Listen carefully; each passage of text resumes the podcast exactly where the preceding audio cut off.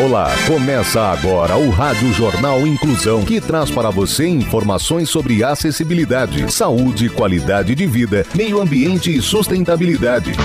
O objetivo é estimular a inclusão social e digital, divulgando matérias atualizadas sobre produtos e serviços que contribuem para a vida de pessoas com deficiência, mobilidade reduzida e da terceira idade. Jornal Inclusão.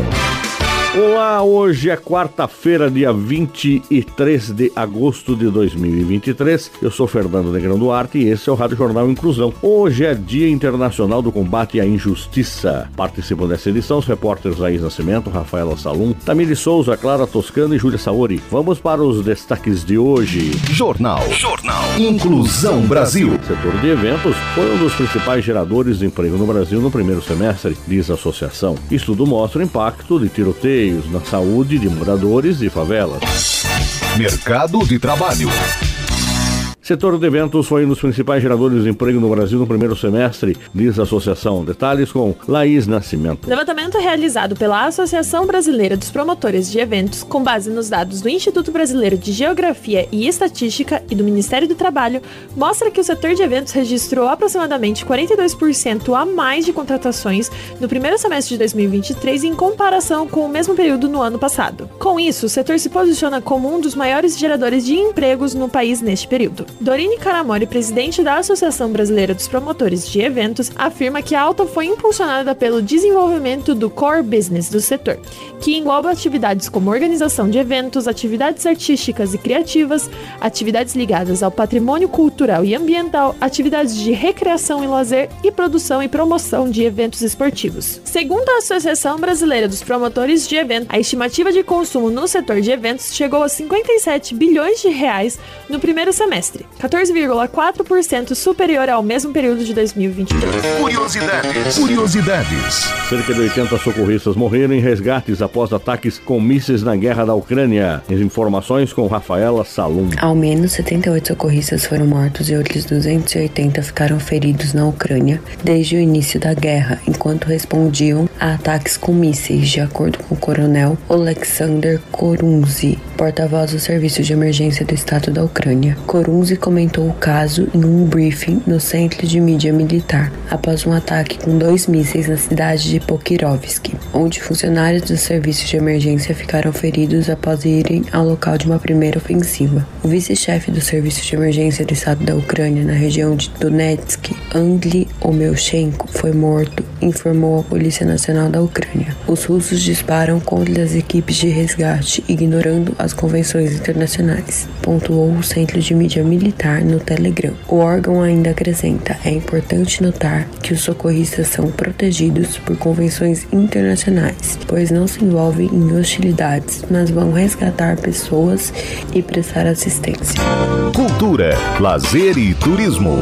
Tríplice Fronteira, menor PIB do país e potencial turístico, conheça o município mais indígena do Brasil, com a repórter Tamiri Souza. Localizado na tríplice fronteira do Brasil com a Venezuela e a Guiana, o Iramutã, ao nordeste de Roraima, é o município mais indígena do país, segundo dados do censo 2022. Além de ter quase 97% da população indígena, o Iramutã tem outras características ímpares. Possui mais de 80 cachoeiras ainda inexploradas, tem o menor produto interno bruto do país e uma vegetação predominante de lavrado. A cidade é o décimo município mais populoso entre os 15 municípios de Roraima. Do total de 13.751 habitantes, 13.283 se identificam como indígenas, o que levou o município a ter 96,6% da população indígena, o maior percentual do Brasil. Oficializado como município em 1995, o Iramutã foi desmembrado dos municípios de Boa Vista e Normândia. A sede está localizada na antiga vila do Iramutã. Cercado de serras e lavrado, vegetação típica de Roraima, a região está localizada na terra indígena Raposa Serra do Sol. Entre as características da cidade está o potencial turístico, com cachoeiras, corredeiras e paisagens preservadas. No local, há ao menos 82 cachoeiras catalogadas pela prefeitura, mas apenas algumas delas estão abertas para visitação, como Paiuá, Urucá e Sete Quedas. A sede do município fica distante 310 quilômetros de Boa Vista. O caminho é a maior parte em estrada de terra. A viagem dura em média 6 horas. Você está ouvindo o Jornal Inclusão Brasil. Inclusão das pessoas com deficiência no mercado de trabalho. Dá para viver sem caminhar, sem enxergar, sem escutar, com DAO, mas não dá para viver sem trabalho. Sua empresa tem responsabilidade social? As oportunidades não possuem limites. Eles podem fazer muito mais do que você pensa. Basta enxergar as suas verdadeiras eficiências. De um lado, as pessoas com deficiência aprendem uma profissão. Do outro lado, ensinam a superar limites. Divulgue vagas para profissionais com deficiência. Serviços. Real Digital vai se chamar Drex, confirma Banco Central. Saiba mais com a repórter Clara Toscano. Moeda virtual que equivalerá ao dinheiro em circulação. O Real Digital se chamará Drex. O nome foi confirmado pelo economista do Banco Central, Fábio Araújo, coordenador da iniciativa, em live semanal da autoridade monetária no YouTube. Segundo o Banco Central, cada letra do Real Digital equivale a uma característica da ferramenta. O D representa a palavra digital, o R representa o real, o E representa a palavra eletrônica e o X passa a ideia de modernidade e de conexão. Além de repetir a última letra do Pix, sistema de transferência instantânea criado em 2020. Diferentemente das criptomoedas, cuja cotação é atrelada à demanda e à oferta e tem bastante volatilidade, o Drex terá o mesmo valor do real. Cada um real valerá um Drex com a moeda digital sendo garantida pelo Banco Central, enquanto as criptomoedas não têm garantia nenhuma de autoridade monetária. O Drex não será acessado diretamente pelos correntistas, mas por meio de carteiras virtuais atreladas a uma instituição de pagamento, como bancos e correspondentes bancários. O cliente depositará nessas carteiras o correspondente em reais e poderá fazer transações com a versão digital da moeda. Na prática, o Drex funcionará como um primo do Pix, mas com diferentes finalidades e escalas de valores. Enquanto o Pix obedece a limites de segurança e é usado na maior parte das vezes para transações comerciais, o Drex poderá ser usado para comprar imóveis, veículos e até títulos públicos. Em testes desde o início do ano, o Real Digital deve estar disponível para a população só no final de 2024. Saúde.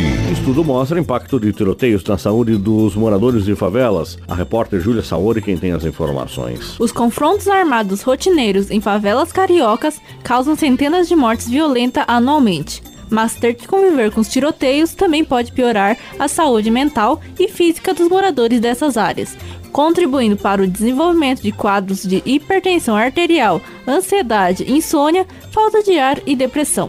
A pesquisa divulgada pelo Centro de Estudos de Segurança e Cidadania, que compara a situação de saúde de moradores de favelas expostas a um número maior de tiroteios envolvendo os agentes do Estado com a de pessoas que vivem em comunidades mais tranquilas com um número menor de confrontos armados. A pesquisa mostra, por exemplo, que os riscos de moradores de favela mais expostos a tiroteio desenvolveram depressão e ansiedade são mais do que o dobro daqueles de outras comunidades. A prevalência também é maior nos casos de insônia e hipertensão arterial. Um terço dos moradores dessa comunidade também relatou sudorese, falta de sono, tremor e falta de ar durante os tiroteios. O estudo também apresenta os efeitos dos tiroteios nas unidades de saúde, nas comunidades com maior número de confrontos armados, 59,5% dos moradores afirmaram que as unidades já tinham sido fechadas por causa da violência, enquanto nas demais comunidades o índice é de 12,9%. Nas comunidades mais expostas à violência, 26,5% dos moradores já adiaram a busca por atenção médica devido a confrontos, enquanto nas áreas mais tranquilas desse índice é de apenas 5,9%. Jornal Inclusão Brasil. O Rádio Jornal Inclusão de hoje termina aqui. Você também pode escutar o Rádio Jornal Inclusão em formato de podcast no Spotify. Se quiser entrar em contato com a gente, envie um e-mail para radioniso.br. Repetindo, radioniso.br. Ou pelo nosso WhatsApp, número 15 99724 3329. Entendeu? Vou repetir: 15 99724 3329. Obrigado pela audiência. É o próximo programa. Termina aqui o Rádio Jornal Inclusão, um projeto de extensão universitária da Agência de Comunicação da Universidade de Sorocaba. Jornalista responsável e apresentação, professor Fernando Negrão Duarte. Reportagens, Agência de Comunicação da Universidade de Sorocaba. Gravado no Laboratório de Comunicação da Universidade de Sorocaba, com edição de Douglas Vale e coordenação técnica de Luiz Rodrigues. Até a próxima edição.